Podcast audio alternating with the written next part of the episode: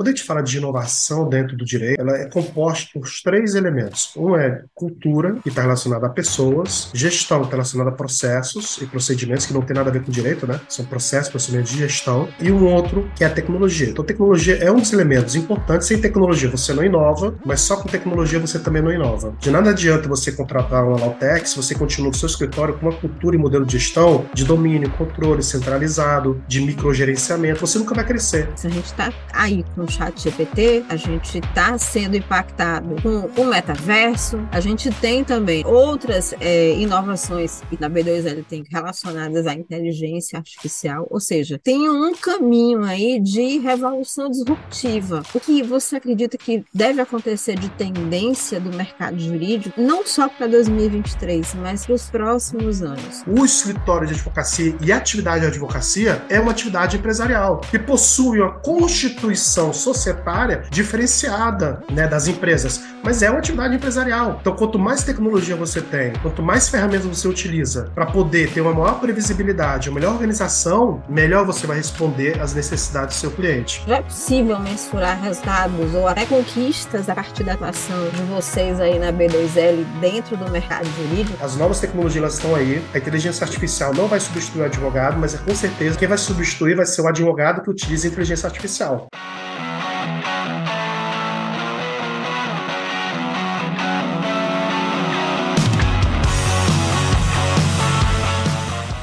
Olá, doutores! Muito bem-vindos a mais a esse episódio da DVCast. Olha que abril está prometendo, será um mês de tecnologia, de, de, inovação. E hoje ao meu lado a gente vai falar sobre as legal techs. E aqui eu trouxe Daniel Marx, que além de advogado, é filósofo, né, especialista em regulação de novas tecnologias, doutorando em direito, é presidente da, como eu falei, é presidente da Associação de Legal Techs e Law Techs, né? Tudo bom, Daniel? Como é que você está? Tudo ótimo, Daniela. É um prazer gigantesco estar com você aqui, com todos aqueles que estão nos ouvindo, nos vendo agora. Vai ser um prazer gigantesco conversar com você sobre o futuro do direito, o direito do futuro, né, como os advogados podem se preparar para essas novas tecnologias que já chegaram, né, já não é futuro, mas é presente, e, então, conte comigo aí, qualquer dúvida que tenha, pergunta que tenha, vai ser um prazer gigantesco estar conversando com vocês. Perfeito. Eu tenho, eu, eu tenho uma para começar. Daniel, a gente já se encontrou em diversos eventos, inclusive presenciais, palestrando. E esse encontro a gente vai dar, tem tentado conversar um tempo, mas a agenda dele é bem complicada, é bem difícil. Daniel, me conta uma coisa, meu xará. É, como é que, como é que foi esse encontro? A tecnologia encontrou você ou você encontrou a tecnologia? Como é que foi isso? É, explicando bem resumidamente meu itinerário, né? Eu comecei a fazer direito, né? Apesar dessa carinha de jovem, já tenho aí 42 anos, né? Então, em 97, quando eu tinha 18 anos, eu comecei a fazer direito no FRJ, fiz dois anos de direito, depois é, fiz uma pausa nos estudos, né? E aí, durante essa pausa, eu morei tanto no México, quanto na Espanha, quanto na Itália, em Roma. Né? Foi um período que, que eu estava no, no mosteiro, né? Então, era um monge, né? um monge missionário, e também estudando.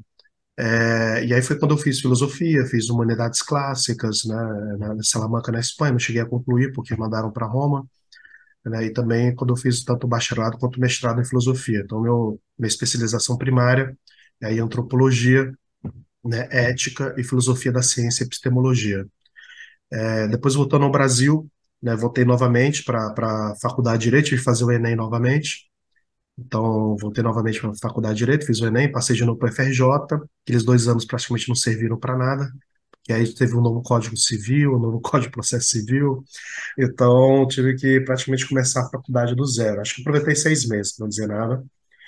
É, e aí, mas quando eu entrei na faculdade, eu estava trabalhando no negócio da família, varejo, né, varejo mesmo de rua, mas era algo que eu não gostava, não estava muito, não foi algo que sempre me chamou atenção, né, naquele negócio que não brilhava os olhos. É, e aí eu comecei a ver, está falando aí de 2017 mais ou menos, 10 anos depois, né, é, 2016 mais ou menos, na verdade, 2015, 2016 eu comecei a ver que estava vindo um trem novo de novas oportunidades dentro do mercado. A gente está falando de startup, naquela época que é, ser startup era cool, era sex, né? né? O, o, Vale do Silício, startup, inteligência artificial, né? De hoje que a gente fala de inteligência artificial, né? É, blockchain, né? automação. E aí eu comecei a participar de vários congressos, várias conferências, mas tudo sempre fora do direito. E aí um dia, e aí veja a importância da OAB, um dia eu estava como aluno ainda, eu vi lá na faculdade, não lembro como agora, se foi no Facebook, na época as pessoas ainda usavam o Facebook. É, eu estava na, na, na, faculdade e vi que ia ter uma inauguração de um comitê da OAB do Rio de Janeiro de empreendedorismo startup, do, do grande amigo Helder Galvão. Então, não, não conhecia, não conhecia ninguém. Quando fui lá, né, comecei, eu descobri e tudo aquilo que eu estava estudando relacionado à tecnologia, inovação, empreendedorismo, fora do direito, era possível também dentro do direito. E aí foi quando começou essa aproximação, né? A gente organizou, eu organizei um evento voltado, na época ainda era direito 2.0, a gente falava de 4.0, né? Foi até uma discussão filosófica, seria 2.0, 4.0. É, a gente fez um evento lá no, no, porque eu fiquei apaixonado por aquilo. Falei assim, cara, tudo isso a gente tem que levar para a faculdade de direito. Porque o aluno está estudando algo que daqui cinco anos não vai servir para nada. Né? Então, assim, aquele desejo ainda de querer ajudar as pessoas, né? de querer trazer ferramentas para o dia a dia da advocacia que fossem diferentes. E aí surgiu, surgiu o evento, depois surgiu o convite. A B2L estava começando ainda, né? E surgiu o convite de estar liderando a B2L, né? Então, e aí foi, foi assim. E mais ou menos bem, de maneira bem resumida, né, que foi minha jornada da B2L, já faz alguns anos, né, a gente está aí desde 2017, já, são seis anos, a B2L começa com 20 empresas de tecnologia jurídica, hoje em dia temos aí quase mil associados, entre escritórios e departamentos jurídicos, advogado autônomo, prestador de serviço e as Lautex e Ligotex, né? Hoje temos mais de 300 Lautex e Ligotex associados. Hoje em dia o Brasil é o Vale do Silício do Direito. Eu sei que vocês comentam muitas soluções para o mercado jurídico. Eu mesmo já até entrevistei alguns, até em outras oportunidades. É, acho que o ano passado, entrevistei uma startup que desenvolvia ou que gravava essas provas via rede social, até aquelas que sumiam e que já estava sendo utilizado em processos, inclusive por grandes empresas, inclusive no CNJ. É, eu sei que vocês estão desenvolvendo e é um parque de desenvolvimento tecnológico dentro do direito. Né? O próprio CNJ faz muito uso hoje em dia das inteligências artificiais de softwares para, inclusive, é, comparação de decisão de juízes, uma série de questões para entender o comportamento e como essas pessoas, é, como é que esses juízes estão decidindo algumas causas. A tendência, tá aí a jurimetria, tá uma série de questões envolvidas nessa questão do Ligotech. Mas, assim, como é que você se viu né, nesse, nesse parque de desenvolvimento fomentando a tecnologia dentro de um mercado que a gente sabe que é tradicional, é tradicional e extremamente conservador. Como é que esse público recebeu essa novidade, Daniel? Conta pra gente. Não, é sempre desafio, né? O advogado, ele é, por natureza, conservador, né? Você tem... A função do advogado é executar aquilo que está no ordenamento, ordenamento legal, né? Apesar da própria advocacia também ser muito inovadora em muitos aspectos, né? Mas na faculdade, geralmente, a cultura, o modo de ver o direito é muito disso, né? Aqui tem a lei, aqui tem um problema, então como conecta essas duas coisas? E, e pensando muito dentro da própria caixinha. Né? O direito ele é muito intestinal, ele é muito autorreferencial. Né? Quando você vai estudar o direito, você se referencia sempre à doutrina, né, dentro do direito, não outros tipos de matérias, né? E quando a gente fala de outras matérias, são matérias mais né, é, tradicionais, como a filosofia, né, a sociologia, né? e hoje em dia o direito ele é cada vez mais interdisciplinar. Ele entendeu né, de que sozinho ele não consegue alcançar todos os elementos necessários para entregar aquela justiça que é a causa final do direito. A causa final do direito é a justiça, mas só o direito sozinho não é capaz de, de, de, de realizar essa causa final. Né? Essa é uma coisa que Reale fala, Aristóteles já fala também, né? a causa final do direito é a justiça. E o direito de hoje não é igual ao direito do Renascimento, que não é igual ao direito da Idade Média, que não é igual ao direito de 50 anos atrás. Mas a gente tem essa tensão entre o novo né, e a tradição. E aí, quando eu começo a colocar a tradição no lugar da pessoa humana, essa tradição se deforma em tradicionalismo. E muitas vezes o que nós vemos dentro do direito não é a tradição, mas é um tradicionalismo. Né? Porque a tradição ela também não é um fim em si mesmo. Ela está a serviço da justiça. Né? Então, esse é o grande desafio que nós temos. Alguns até brincam, né, que o último profissional a utilizar o Uber com certeza foi um advogado, porque ficou utilizando, vendo os termos e condições. Isso por. Por outro lado, o advogado brasileiro, né, todo, todo o sistema é muito construído né, para fomentar muito litígio. Né? Litigue primeiro, pergunte depois. Muitas vezes é essa atitude que existe dentro do ordenamento jurídico brasileiro, que faz com que a gente seja o país que tem o maior número de processos judiciais no mundo. A gente está chegando a 100 milhões de processos judiciais. Durante a pandemia houve uma diminuição, na verdade foi um represamento, e agora está voltando a ter os patamares anteriores à pandemia. E se a gente não utiliza tecnologia, se a gente não utiliza um novo modelo de cultura, se a gente não utiliza um novo modelo de gestão adaptado a essa quarta revolução industrial, tendo o ser humano como centro, a gente vai continuar enxugando gelo de 100 milhões de processos vai pular para 150, vai pular para 200 milhões, né? E aí a, o próprio sistema, o, o, sistema de justiça nosso vai implodir, que é o que está acontecendo e a preocupação daqueles que lideram os diversos sistemas dos tribunais, né? Da possibilidade de uma verdadeira implosão, né? Porque a gente consegue só é, é se a gente continuar nesse itinerário que nós vemos. Então, a gente tem dentro da advocacia essa dimensão de conservar a ordem, que ela é muito importante, mas a ordem por si só, ela não se justifica, ela tem como fim né, a própria justiça, e essa tem essa dimensão também né, do litígio, que acaba atrapalhando também a criação de novos caminhos e soluções para alcançar a justiça. Você sabe que navegando pouco, inclusive nas soluções das low-techs, a gente percebe também esse viés observando essa, tendo essa percepção de mercado, vamos dizer assim, voltada ao litígio, a grande maioria das soluções das soluções estão ligadas também à inteligência voltada ao litígio, pelo menos aumentar a velocidade, a produtividade, é meio que isso, né? Aumenta a, a velocidade, a eficiência do serviço, a velocidade. Esse é, é o meio que se tem utilizado para oferecer esse mercado. Mas a gente está vendo também uma, um movimento dentro da advocacia de muitos profissionais buscando alternativas de resolução de conflito alternativas mais estratégicas via mediação e via, ou via resoluções extrajudiciais, acordos, enfim. Tem diversas outras formas de resolução de conflito, além dos serviços que está, estavam aí, mas eram muito pouco explorados, ou porque os advogados não se sentiam confiantes, ou porque não sabiam vender, que são as consultorias, que sempre foram é, legítimas da advocacia o que que a B2L, o que que as Lawtechs é, tem preparado de resolução de solução para esse mercado também, que não necessariamente está voltada ao litígio? As tecnologias, quando elas surgem, elas surgem como? É, em primeiro lugar, a gente tem a criação do PJE, né?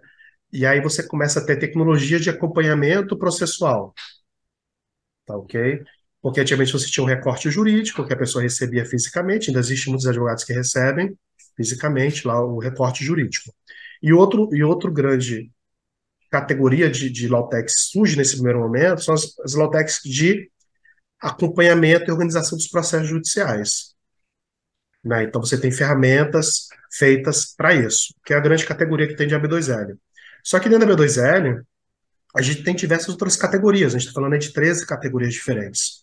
Então, a gente tem, por exemplo, todas as low-techs voltadas à gestão, automação é, de contratos. Todo um conjunto de low-techs voltados à gestão de documentos. A gente está falando hoje em dia de LGPD. Se você é um escritório de advocacia e não tem uma ferramenta de contratos, uma ferramenta de gestão de arquivos, com certeza a sua segurança da informação está sendo é, é, vazada. Não faz sentido hoje em dia o advogado gastar muito tempo é, Quanto tempo a gente gasta? Faço outra pergunta, na verdade. Quanto tempo você, advogado, gasta fazendo um único contrato para um cliente, mandando por e-mail? E aí volta o e-mail, vai e-mail, volta e-mail, vai e-mail. Você já, aí você vai no meio do arquivo. contrato 2.0.5, contrato final, contrato final até que fim, contrato final até agora vai, porque a gente só vai renomeando aqueles contratos. Você perde ali uma gestão do conhecimento e perde, sobretudo, tempo. Se o advogado vende tempo, quanto mais tempo ele perde fazendo uma tarefa que poderia ser simplificada através de um processo, de um flow, né, mais tempo ele tem para atender outros clientes. Né? É, gestão de documentos. Você tem plataformas de, de que acessam plataforma de marketplace jurídico, né? Que tu advogado com advogado, advogado com cliente. Você tem plataformas tributário. Quanto tempo você demora a fazer um cálculo tributário? Né? E aí você tem plataformas que fazem cálculos de maneira automatizada, em poucos minutos, em poucos segundos. Você tem plataformas de geometria que você comentou, que é de inteligência jurídica. A gente falando de 77 milhões de processos judiciais, 80 milhões de processos judiciais. Né? Então, como é que eu posso implementar estatística para poder antecipar problema e ter também uma advocacia preventiva? Né? Então, quando você fala de que muitas ferramentas são voltadas à própria promoção do litígio, não sei se foi isso que você quis dizer, não é bem assim, vai depender de como o escritório utiliza né, a ferramenta, se vai para aumentar o litígio ou não.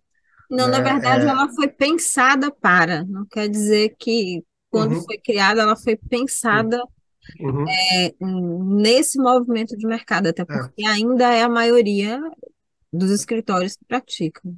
É, se, se, se, o escritório, é, que ele até teve recentemente né, a decisão do, da STJ contra o advogado que fazia, a, fazia um litígio predatório, né, que é muito comum no nosso mercado.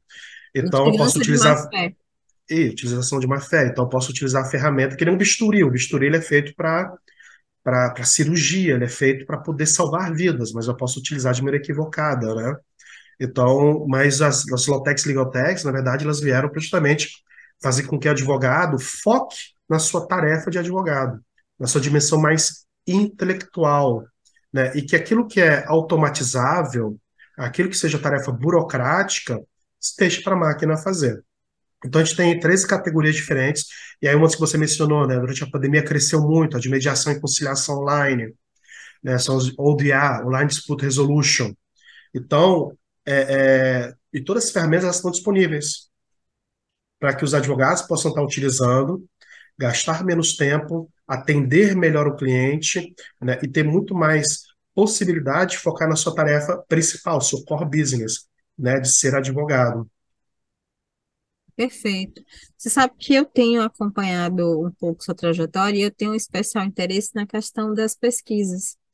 E eu tenho acompanhado, inclusive, alguns estudos que vocês têm eventualmente colocado no mercado. Eu lembro de uma parceria com o César, logo depois da pandemia, que você trouxe o impacto da pandemia já, ainda durante a pandemia, mas para os pequenos escritórios, né? O, o fato de quem não tem tecnologia, quem tem, tem quem tem tecnologia, qual o impacto disso para para esse momento. Só que, é, é, veja bem, é, a gente tem, como você mesmo começou, a gente começou a conversar, a gente tem ainda o mercado consumidor que ainda nem todo mundo tem acesso, ou por, por não estar aberto, ou por não conhecer, por diversas razões.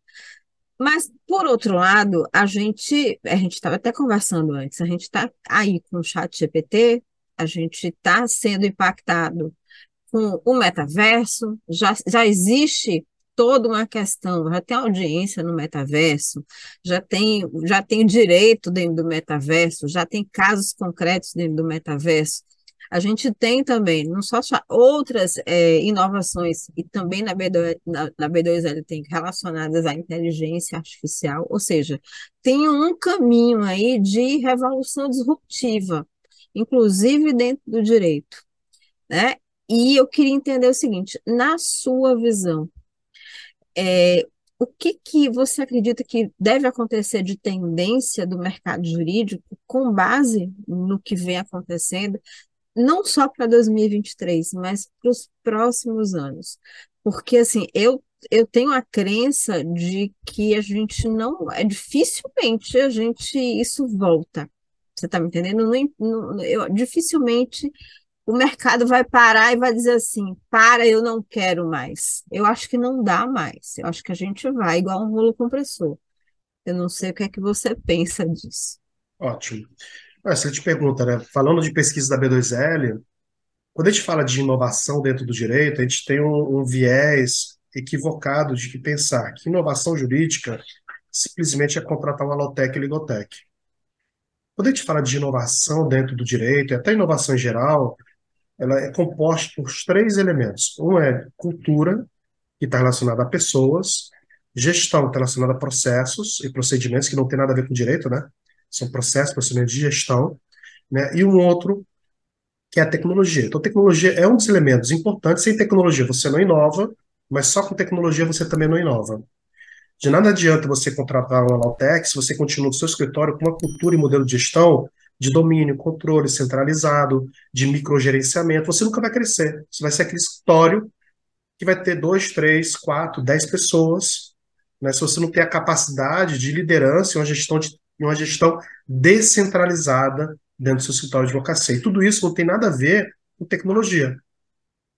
Nós fizemos uma pesquisa é, muito boa, depois se quiser eu te encaminho, você pode estar encaminhando para os seus ouvintes, que é sobre os... É, uma, é inédita, não existe no mercado, que é uma pesquisa sobre os sete P's do marketing. Porque também quando a gente pensa em marketing e, e, marketing na advocacia, marketing em geral, a gente pensa só naquela questão da publicidade, que é um dos P's. É preço, praça, produto, propaganda, né? É, são sete P's diferentes que tudo se compõe e faz o teu brand, seu posicionamento diante do mercado. E aí, uma das perguntas que a gente fazia, que era o seguinte, para você, aí era a pergunta para 1.500 pessoas, tá? Participar, de contratou uma agência de pesquisas para isso, e nessa pesquisa participaram 700 advogados e, e os outros eram clientes que utilizavam advogados e outros clientes que nunca usou advogado, né? É, e aí uma das perguntas era para o advogado, para você, qual o maior problema é, para o advogado, perguntando para o advogado, qual o maior problema é, que pode impedir a contratação no primeiro contato com o cliente? Aí os advogados falaram, se não me equivoco, está lá, é problema, falta de conhecimento técnico. Hum. Quando a gente fazia a mesma pergunta para os clientes, os advogados falaram, o problema é empatia. E o falta de conhecimento técnico foi o menor dos problemas. Por quê? Porque eu, como advogado, a técnica do direito ela tem que ser por dado. Se eu vou contratar um engenheiro para construir um prédio, óbvio que a técnica ela é essencial, ou seja, isso já está no pacote. Mas o grande problema não tem nada a ver com técnica, tem a ver com o quê? Com soft skills. Né? Então, os clientes eles reclamavam de quê? Falta de empatia, é uma dimensão de cultura, né? de você saber ouvir a pessoa, entender qual é o seu problema, uma outra coisa que as pessoas reclamavam é, não recebiam informações do andamento dos processos judiciais, que é uma grande reclamação das pessoas. Né?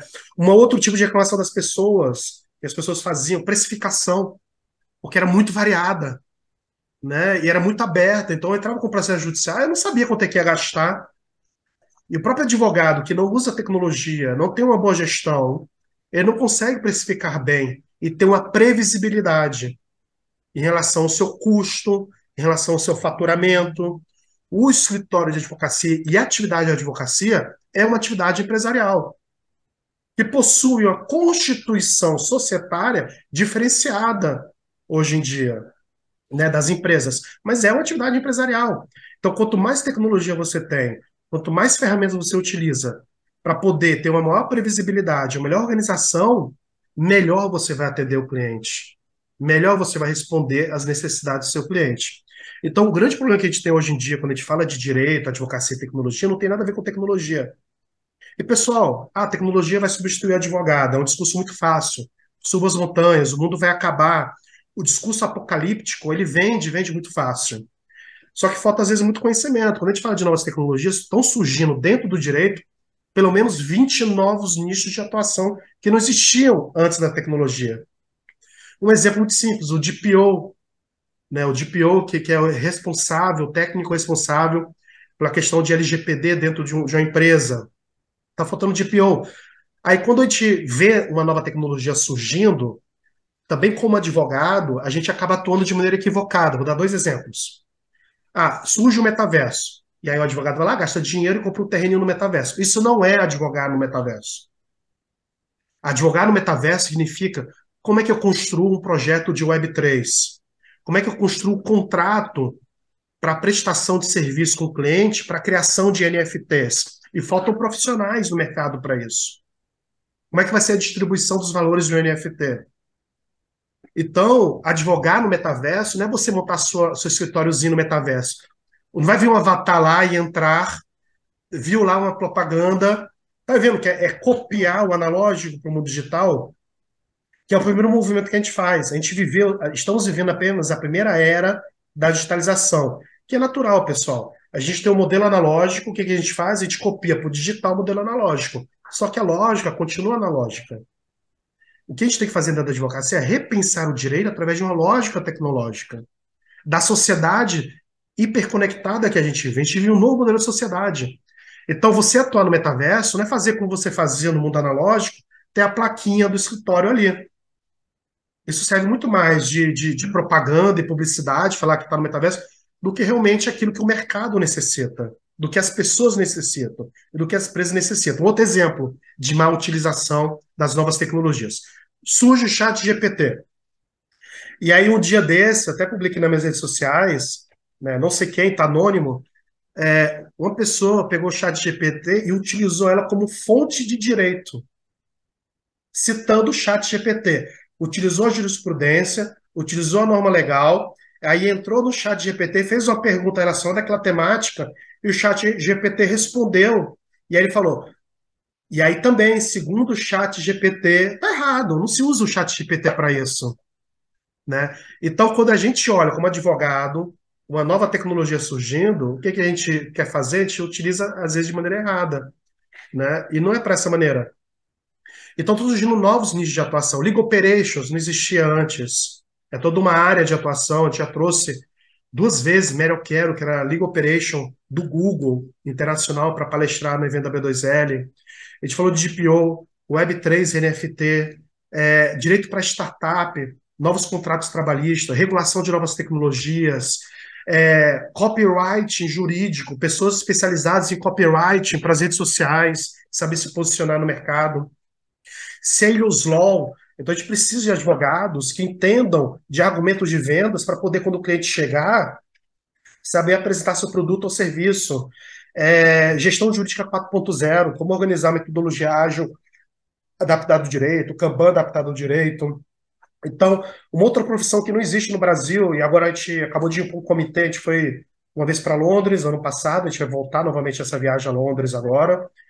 É, fomos a Nova York agora tem um mês, e lá tem uma profissão que em todo o escritório tem, que é o Legal Project Management.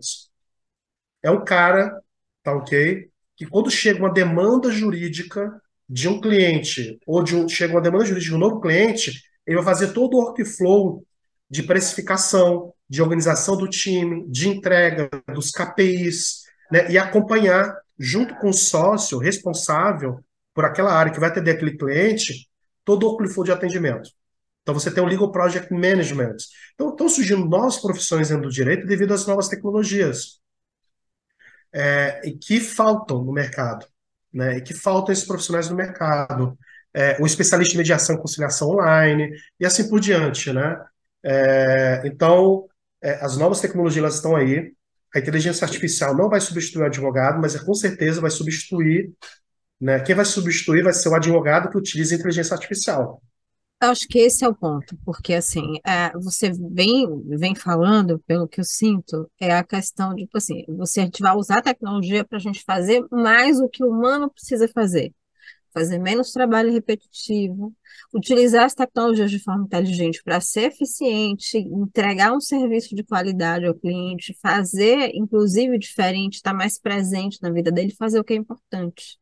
Uhum. Porque a tecnologia faz melhor algumas coisas do que a gente faz. E sempre vai ser necessário advogado, né? O advogado sempre vai estar lá como responsável último daquele, daquele tipo de ação. Se eu entro no chat GPT e peço para o chat GPT fazer uma petição, e ele consegue fazer uma petição em segundos, né? Ah, eu quero fazer uma contestação de débito negativado de maneira indevida no Serasa. Se você coloca lá esse comando no chat GPT, ele te traz uma petição incrível. Só que você, como especialista, sabe que tem alguns gaps ali. Que falta um artigo X, falta a jurisprudência Y, você precisa é, é, escrever melhor os fatos, Né? Então, não vai substituir o advogado, mas ele vai ser um excelente assistente. Né? É, Para quem já utilizou o chat GPT, sabe muito bem que quando você começa a fazer perguntas específicas à sua área, né, ele é simplesmente tem muitos gaps, tem muitos buracos que o especialista entra para complementar. Ah, mas o chat GPT não serve? Não. Porque se você fizesse sozinho, você demoraria muito tempo para fazer aquilo. Então ele já te adianta muito serviço. Né? Ou então você colocava um estagiário para fazer aquilo. Daniel, e os estagiários, o que vai acontecer? Antigamente, estagiário era gente que ficava na fila para ir no cartório dentro do tribunal. Hoje em dia já não precisa mais de estagiário fazer isso. Né? Então, o estagiário, cada vez mais, ele vai estar focado na tarefa fim dele, de estagiário. Né? De repente, ele que vai fazer a pergunta para o chat GPT, ver quais são os gaps que estão faltando, e você, como advogado responsável para aquele estagiário, vai olhar se ele cumpriu todos os requisitos necessários. Então, vai ser um trabalho muito mais inteligente.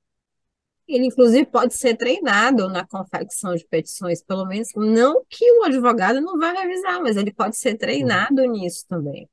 Porque isso Sim, também quando a gente visitou, aqui no Brasil já tem dois associados fazendo isso, lá a gente visitou a Ironclad, que é o unicórnio de contratos né, na, nos Estados Unidos, eles têm uma parceria com o chat GPT, e o chat GPT faz em segundos análise de todo o contrato, para ver no que cláusulas tem, que cláusulas faltam, e lá como nos Estados Unidos, cada estado é, é praticamente uma legislação diferente da outra, né, eles analisam por estado daquele contrato, né, onde ele vai ser assinado, onde ele vai ser executado, onde ele vai funcionar, está de acordo. Mas, em última instância, quem assina aquilo é o advogado.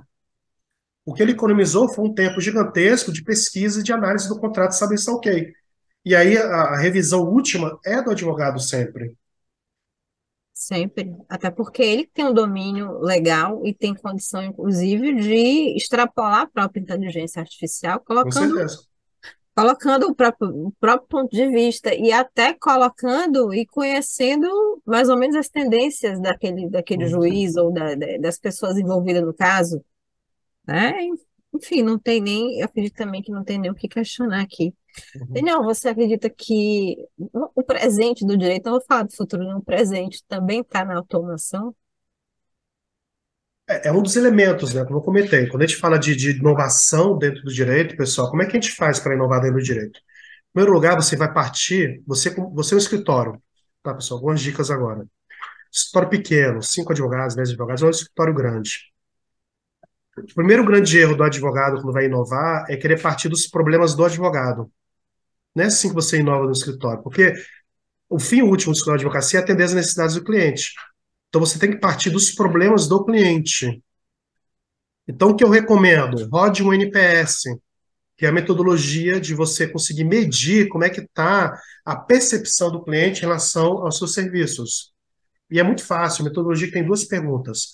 A partir desse NPS, e aí você entra na internet, vai achar muita literatura de maneira gratuita, vídeos explicando como fazer o NPS.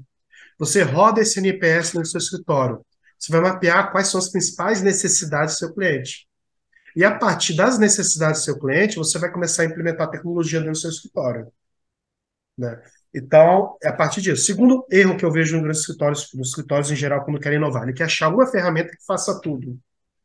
E se ela não for 100% perfeita, porque o advogado, ele não tem muito, ele não pode errar na petição, né? Ele não pode errar na argumentação, né? Ele tem pouco, ele, nós somos formados dentro da advocacia, e é bom que seja assim, para não errar. Só quando a gente está. É, é, é, e aí a gente leva isso para todos os âmbitos da nossa vida. Só que a vida não é assim, a vida não é só direito, a vida não é só processo judicial. Né? Senão a gente acaba sendo legalista em tudo, e aí acaba gerando um problema até nos relacionamentos do dia a dia. Né? É, então, assim, quando a gente vai contratar um sistema jurídico, se ele atender 80% do que é necessário atender, esse sistema já está ótimo. E depois, pessoal, a gente pode contratar soluções específicas. Então, vamos supor que tu do NPS, teu NPS saiu o seguinte, que 80% dos teus clientes estão reclamando que não tem, não consegue acompanhar os processos judiciais, saber o que está acontecendo. E quando conversa com o advogado, conversa com quem é responsável por informar, vem com a linguagem jurídica que não dá para entender o juridiquês. Então, a gente tem soluções da B2L de Lotec que só fazem isso. Informar para o cliente como é que está o andamento processual, através do WhatsApp, né? E, é, é, e com a linguagem que o cliente entenda. É um problema pequeno, mas se você faz a partir do cliente, a partir da experiência do cliente, pode ser que você resolva 90% dos seus problemas de escritório. Né? Perfeito. E aí um, e um terceiro elemento que é o seguinte, às vezes, no escritório de advocacia, no departamento jurídico, vocês querem ir de 0 a 100 da noite para o dia. Né? Eu quero contratar 10 soluções. Eu quero fazer. Não. Pessoal, pense grande, mas execute pequeno. E aí, como eu falei, execute a partir do cliente e vai trazendo soluções. Então, vamos supor, pô, eu preciso melhorar meus contratos. Eu perco muito tempo com contratos. Vou, no, vou na, na página B2L, entro no radar dinâmico da B2L, lá vão aparecer 30, 40 empresas que fazem só contratos. Marca a reunião, conheça essas empresas, contrate lá a empresa. Quando você for implementar, implemente com um cliente. Chame uma ou duas pessoas do seu time e implemente metodologia ágil, Kanban, KPIs, indicadores, descentralize, não faça microgerenciamento. Forme essa liderança para implementar com esse um cliente. Por quê? Porque em um mês você já vê resultado. E aí vai melhorando aos poucos. Aí implementa para dois, implementa para uma área. E essa galera que está tá liderando o time, eles acabam gerando na prática a experiência para implementar, implementar um processo de inovação. Eu, eu, eu, gosto da forma como você coloca, porque fica muito claro que o, o advogado precisa planejar o escritório para crescimento. E não adianta é, planejar e sair executando tudo. Eu gosto da forma que você fala, você fala, porque assim, eu lembro que durante a pandemia, talvez você tenha vivido isso também, ocorreu uma corrida de muitos advogados que sequer tinha digital, mal, nem tinha um site, muitos nem tinham nem um perfil na, na, rede social de fazer aquilo correndo, correndo. E, digamos assim, de repente todo mundo queria ser um escritório digital. Agora, um escritório digital sem sentar e sem planejamento algum. Aquilo ali virou uma necessidade de sobrevivência. O que que ocorria? Eles queriam exatamente o que a gente estava conversando ontem, repetir o padrão do que acontecia no físico. Então, por exemplo, quando o cliente, acontecia do cliente chegar, a gente tinha um pepino na mão. Um pepino simples de resolver, mas para quem não fez planejamento e não cuidou da, da logística interna, era um pepino grande. Por quê? Porque se o advogado não podia escanear um documento, enviar para o cliente assinar e ele mandar de volta, olha o pepino que a gente tem aqui. Por que, que eu vou devolver um pepino para o cliente se ele não tem como, muito menos melhor do que eu, que também não tinha acesso a um scanner, não tinha acesso ao básico para fazer isso. Nada que uma ferramenta de assinatura de contrato com validade judicial não resolvesse que é extremamente simples. Mas isso, para quem não conhecia tecnologia, para quem não planejou, meu Deus do céu, era um entrave que simplesmente a pessoa não conseguia uhum. prestar o serviço. E você fala agora, me faz lembrar o seguinte, uma frase que eu repito muito, que é, no futuro, que na verdade já é o presente, mais do que técnicos do direito, a gente precisa de filósofos do direito. É, não que a técnica não seja importante, pessoal, a técnica é arroz com feijão, você tem que ter mas é a gente pensar através de princípios. Por quê? Porque a sociedade ela muda muito rápido. E se a gente pensa só no procedimento, sem pensar através de princípios, a gente fica perdido. Porque cada vez mais a velocidade é cada vez mais rápida de mudança.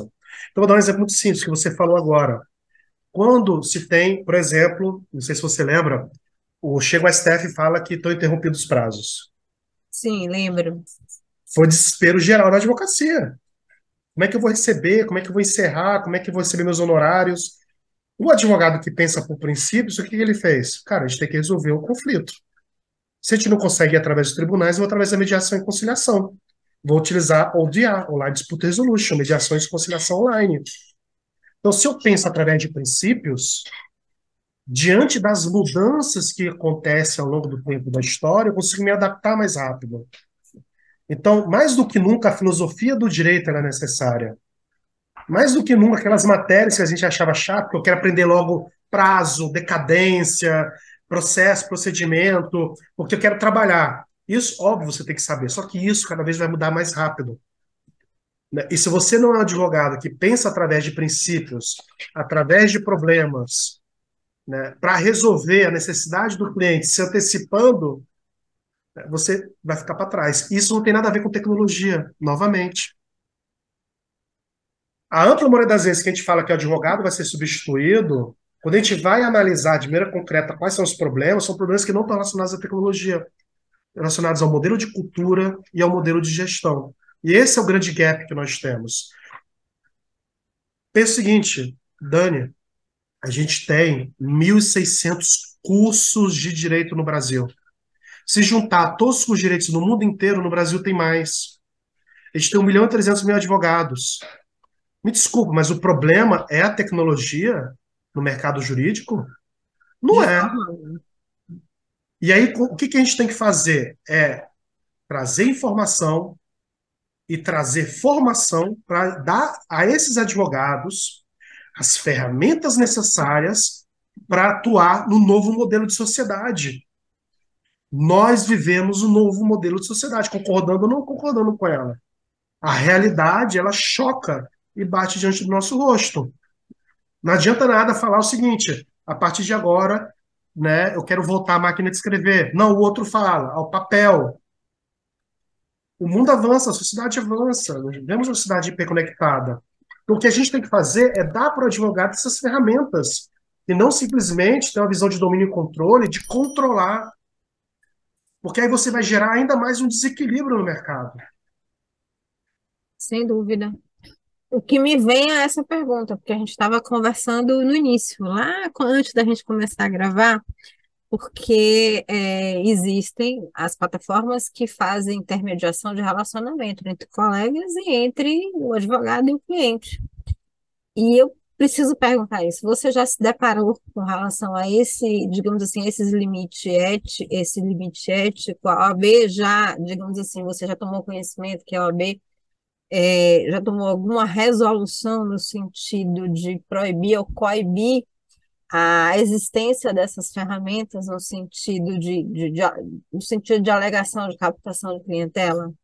É, é uma pergunta bem, bem difícil, cabulosa de responder, né? Porque, assim, em primeiro lugar, quando a gente fala de OAB, é, a OAB ela é, ela é, muito grande, né?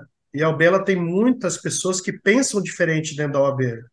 Até quando a gente vai para os conselhos, quando vai para os presidentes, a gente tem vários alguns presidentes são associados à B2L, alguns conselheiros são associados à B2L. Então, a gente encontra uma diversidade muito grande. Desde aquela pessoa que fala que deveria ser papel até hoje em dia, até uma pessoa que quer super tecnologia, super inovação, né? E aí a OB ela tem que representar essas diversidades. Então é muito difícil, né, para a OB em si é, é, tá atuando hoje em dia numa sociedade tão diversa, tá ok? Quando a gente vai para as plataformas de, media, de, de, de, conexão do advogado com o cliente, advogado com advogado, eu acho algo maravilhoso.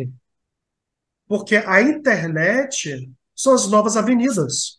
Antigamente, você, para ser conhecido na sociedade, você tinha que colocar lá, criar o cartãozinho, criar o letreiro, né? as pessoas passavam na rua e entravam no seu escritório. Só que a internet hoje são as novas avenidas.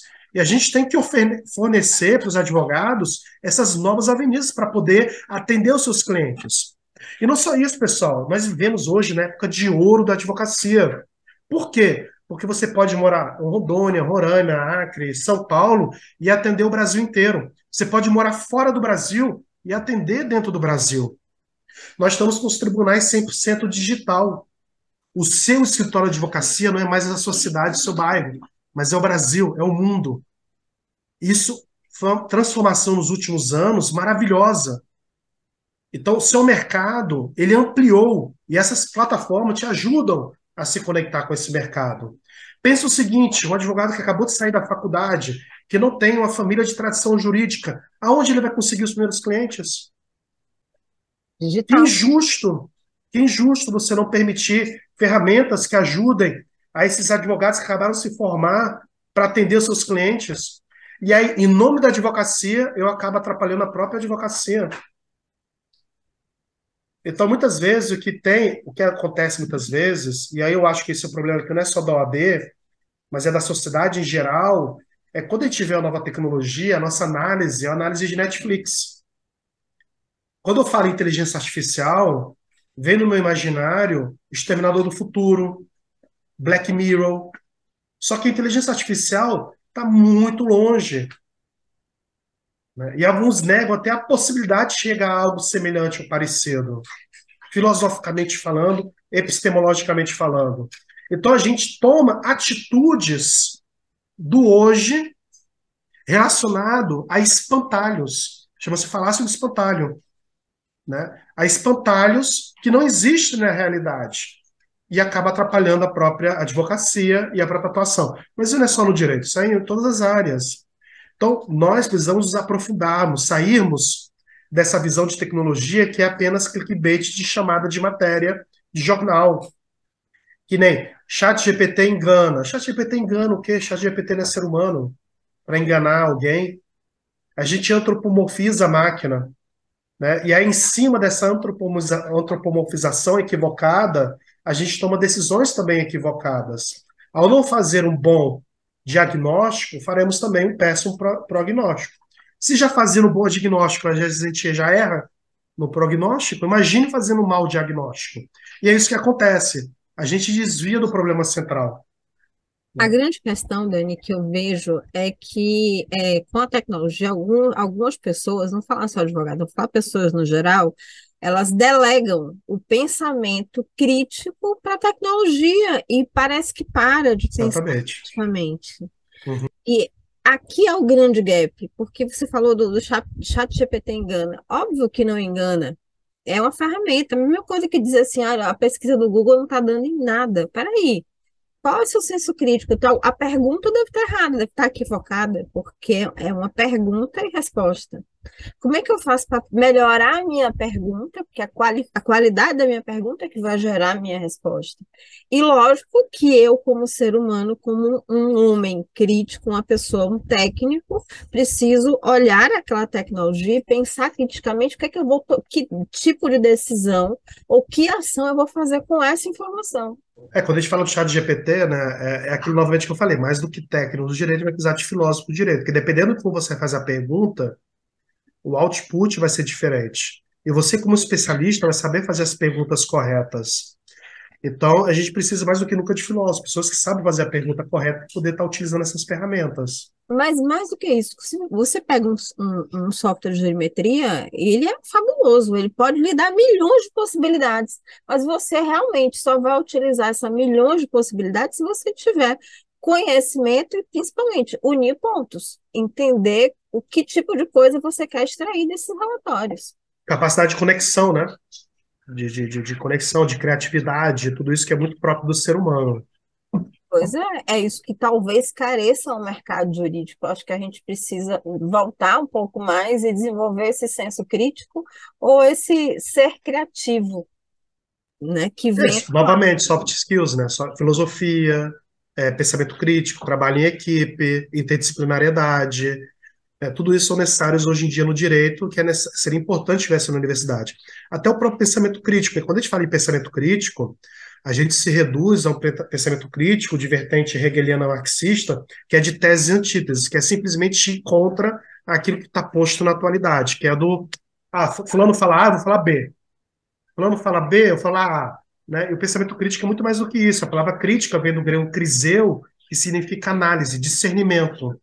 Né? Então, nós precisamos dessa capacidade de discernimento, de entender o que está acontecendo, analisar, dividir em partes, compor e entender qual é a verdade de fundo que existe em relação a isso. Até porque, se eu for só na antítese, eu não cresço. Eu simplesmente vou ficar, digamos assim, eu acho que eu vou falar, vou falar uma, uma gíria do, do, do, mundo atual. Eu acho que lacrei, mas ali ninguém conheceu, ninguém evoluiu. Eu lacrei. Não, o pior é que esse pensamento crítico ele acha que é isso. O fato de ser contra vai gerar de maneira necessária e automática uma nova posição, aquela antítese tese, aí vem uma nova síntese que vai evoluir de maneira necessária, e não é assim. Perfeito. Agora, eu queria te fazer uma pergunta com relação. Eu sei que você tem dados, você tem pesquisa. Já é possível mensurar resultados ou até conquistas a partir da atuação de vocês aí na B2L dentro do mercado jurídico? Ah, com certeza, né? Quando, B2, quando o mercado jurídico começa de tecnologia, ele é totalmente desorganizado, né? separado. Então, a B2L a gente conseguiu unir esse mercado. É, e não só isso unir o mercado, a gente está falando em crescer, né? A gente organiza hackathons, organiza demo days, conecta com fundos de investimento. A gente está falando de mais de 300 low-techs associadas à B2L. Hoje em dia, o Brasil é um país que só perde número de low-techs para os Estados Unidos. Né? Hoje em dia, o mas o Brasil, a diferença dos Estados Unidos, é que tem uma maior diversidade de soluções. Lá é muito focado em discovery, que tem pouco no Brasil, contratos e organização de management, né? Organização de processo. O Brasil está falando de 14, 15 categorias diferentes de atuação né, de Lautex e Ligotex. Então, a gente tem uma diversidade maior de problemas e, por consequência, a gente tem uma maior diversidade de soluções. E isso só no Brasil a gente encontra.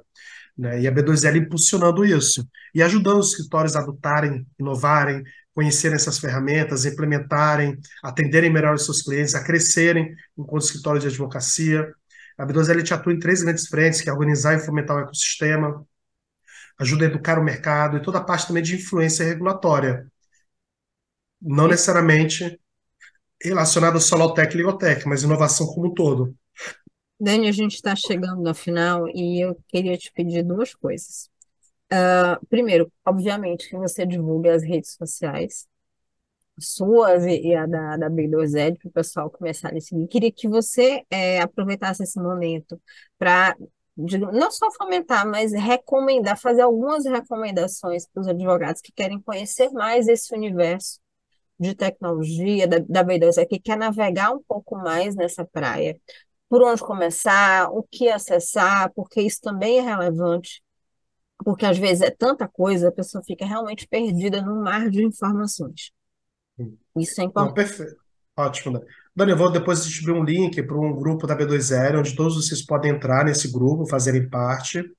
É, minha rede social, no Instagram, LinkedIn, Twitter, TikTok é Doc Daniel Marques, tá ok? Doc Daniel Marques. Da B2L é a B2L Brasil. Então, acho que o primeiro passo, pessoal, é conhecer, conhecer o que está acontecendo.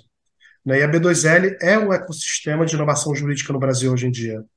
Né? A gente que une num único lugar todos os diversos players, não só as Lotex e Legaltex, mas escritório de advocacia, departamento jurídico, advogado autônomo, né? e que estão focados em estar inovando, trazendo soluções inovadoras para o dia a dia. Então, na B2L você encontra, tem muito material gratuito. Entra na página B2L, b2l.org.br, tem muito material até para quem não é associado. E depois, pessoal, se quiserem participar, fica o convite, nós temos aí o B2L Lowtech Experience, Ano passado foi incrível, ano passado nós tivemos aí a abertura do, do ministro Fux durante o evento, a participação da Meryl Carroll, que é a Legal Operation do Google, da Jennifer McCarroll, que era a Legal Operation do Netflix. A gente falou de legal design, acesso aos dados, futuro dos tribunais. Então a gente vai repetir a dose esse ano, vai ser no dia 1 de agosto. Então a gente começa o mês da advocacia, primeiro dia da advocacia, um super evento voltado aos advogados, onde a gente vai falar todos os temas, é uma feira também, então tem estandes vai ter lá umas 80 Lotex, 80, 90 Lotex. O bacana dessa feira é que todos os estandes, independente do faturamento da empresa, tem o mesmo tamanho.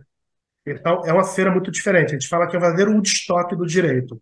Então, não tem só a parte de temas é, voltada ao direito, stand, a gente tem música, arte, né, dança. É um verdadeiro festival do direito. E é um prazer gigantesco ter vocês lá, junto conosco, participando. É só um dia, Dani? O evento é um dia, mas é um dia que vale uma semana, é intenso. Intenso, né? Vai ser onde aí, em São Paulo? Em São Paulo, no dia 1 de agosto, ali no Caneca. Ah, tá. No, no, shopping Caneca. Isso. É, eu não combinei nada com o Daniel, não, mas depois eu vou negociar com ele uma, digamos assim, um, um desconto, alguma vantagem para o pessoal que está nos, nos ouvindo ou nos assistindo. Com certeza, gente libera aí um desconto aí de 30% e cinco ah. gratuidades, Dani, já tem a tua aí. E, e aí pode sortear aí também com o pessoal aí que participa aí da sua rede. Vai ser um prazer gigantesco ter vocês lá. Esse, esse evento é construído com muito carinho, onde a gente quer apresentar todas as ferramentas de cultura, de gestão de tecnologia que pode ajudar você, advogado, a fazer a diferença no mercado. Bom, gente, eu quero agradecer, Daniel, por, por ter, pela disponibilidade. Eu sei que foi difícil esse encontro de agenda, mas finalmente a gente conseguiu conseguiu no momento certo. Então, que venha mais inovação, que venha mais, é, digamos assim, novidade para esse mercado jurídico, que ajude a profissionalizar finalmente a, a, o trabalho do advogado, porque eu acho que esse é o objetivo. Profissionalizar para que ele entregue o melhor serviço ao cliente, para que ele também tenha e busque rendimentos, resultados, faturamento, enfim, esse é o objetivo da tecnologia. Ela é um meio, ela não é o fim. Então, no Exatamente. fundo, é isso que a gente espera. Eu vou pedir agora para Daniel colocar as palavras finais, que eu vou dar os últimos recados a vocês. Ótimo. Dani, muito obrigado pelo convite. Pessoal, me sigam ali nas redes sociais, sempre coloco muito conteúdo voltado a esse tema, Doc Daniel Marques. E mais do que técnicos do direito, no futuro vamos precisar, o futuro que já é o presente, filósofos do direito. E a tecnologia ela tá para ajudar o advogado. Estamos vivendo na época de ouro da advocacia. Agora é o momento, agora é a hora. Sejam todos bem-vindos a esse admirável mundo novo do direito. Obrigado, Dani. Perfeito. Mais uma vez quero agradecer a Daniel e dizer a vocês, doutores, que a DVCast vai ao ar sempre aos sábados, às 15h45 da tarde no YouTube, às segundas-feiras, seis e meia da manhã, a partir das seis e meia, em vídeo no Spotify e em áudio nos principais agregadores de podcast. A gente está em duas rádios americanas, então você não tem desculpa para não nos ouvir. Obrigada, Daniel, mais uma vez, e a gente se vê no próximo episódio da DVCast. Até lá, abraço grande. Tchau, tchau. tchau.